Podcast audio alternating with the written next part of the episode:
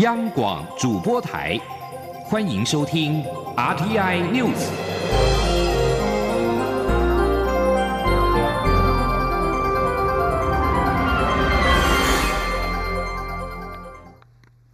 各位好，我是李自立，欢迎收听这一节央广主播台提供给您的 RTI News。世界卫生大会 （WHA） 将于十八号召开。中国展开了外交施压，希望阻止台湾参与世卫。对此，中央流行疫情指挥中心指挥官卫福部部长陈时中今天表示，相对国家运作免不了，但是台湾还是要努力做出贡献，争取参与的机会。记者王威婷的报道。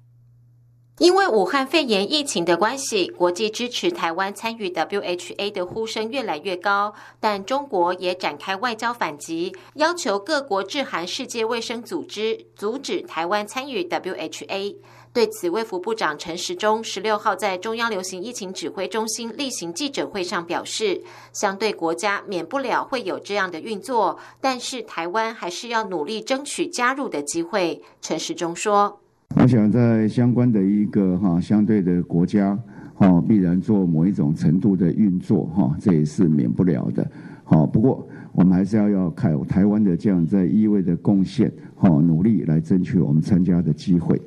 卫福部十五号晚间邀请美国、日本、加拿大等十四个国家或区域组织代表，以新型冠状病毒肺炎防治检讨为题举行视讯论坛。许多与会代表肯定台湾武汉肺炎的防治成果，且各国也就防疫措施深入交换意见，并讨论后续合作事项。陈时中今天表示。昨晚的视讯会议，参与人数和层级都比过去多和高。国际上对台湾的防疫措施十分好奇，想要多了解防疫细节，例如哪些时间点做哪些事情，期待有哪些效果等。他说：“台湾的防疫模式代表自由民主地区运用人民合作，成为防疫典范。昨晚的出席代表都支持台湾参与 WHA，不过整场会议仍是聚焦在台湾的防疫措施。”中央广播电台记者王威婷采访报道。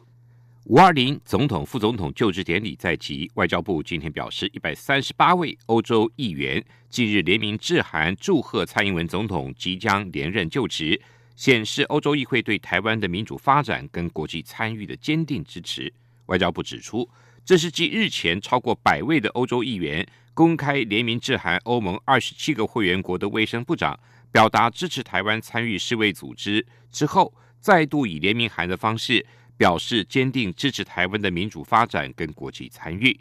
外交部还表示，贺函中强调，蔡总统自四年前就任以来。施行重大改革，坚定抵抗外来威胁及干扰，维持区域的和平跟稳定，使台湾成为亚洲的民主典范。中央流行疫情指挥中心严议放宽国际的商务人士入境的检疫规定。疫情中心指挥官陈时中今天表示，居家检疫原本需要十四天，目前规划让商务人士来台五天之后可以进行裁剪，如果为阴性。将能够出外洽工两到三天。另外，毕业季即将到来，陈时中也建议各级学校照常举办毕业典礼，只要做好防疫措施即可。记者陈国伟的报道。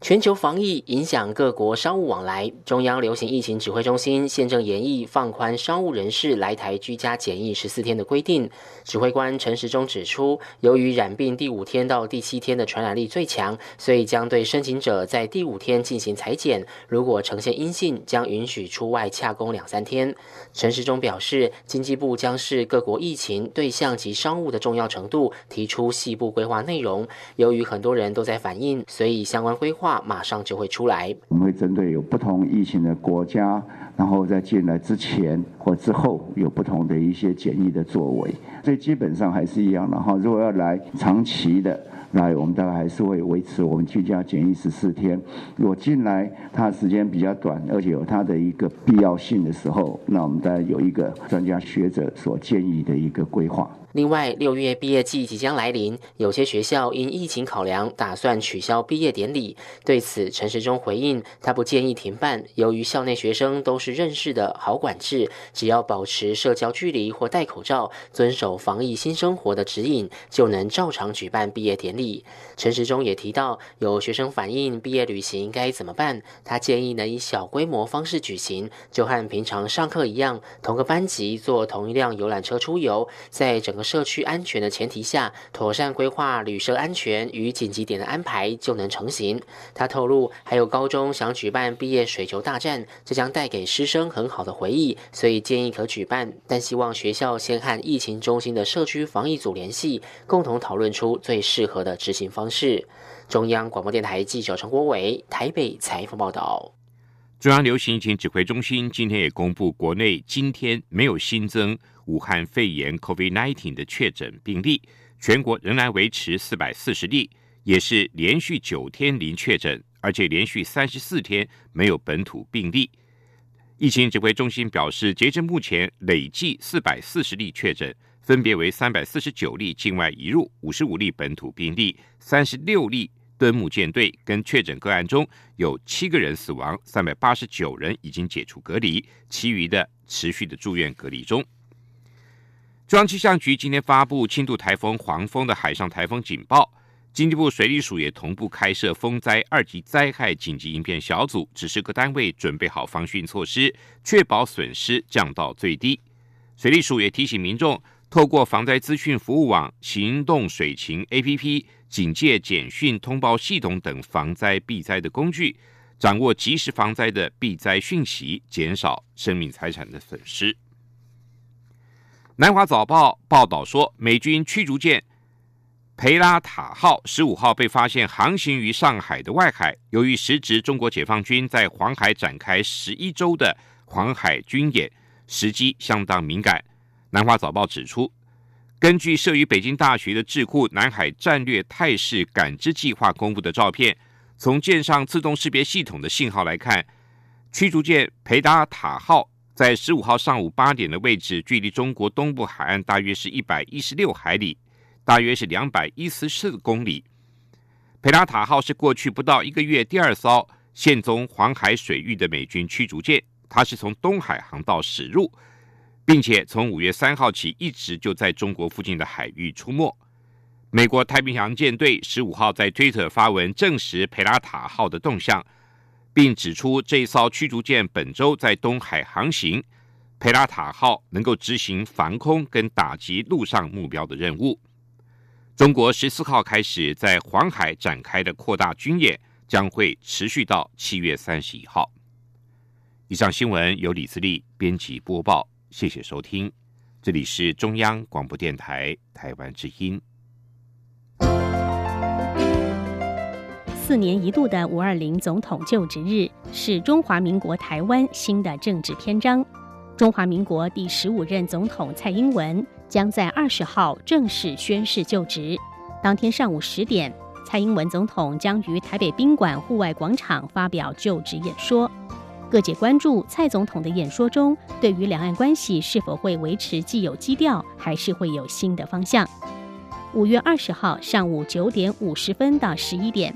中央广播电台华语网将使用网络影音与中短波频率，为您现场实况转播蔡英文总统的就职演说内容，并邀请学者专家分析蔡总统在第二任期的机遇与挑战。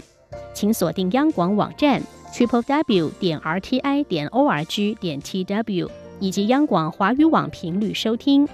中国大陆华中地区听友，请使用中波一五五七千赫，短波一一八零零千赫；华南地区请使用短波九六六零千赫，华北地区为一二零二零千赫，东北地区为一五四六零千赫。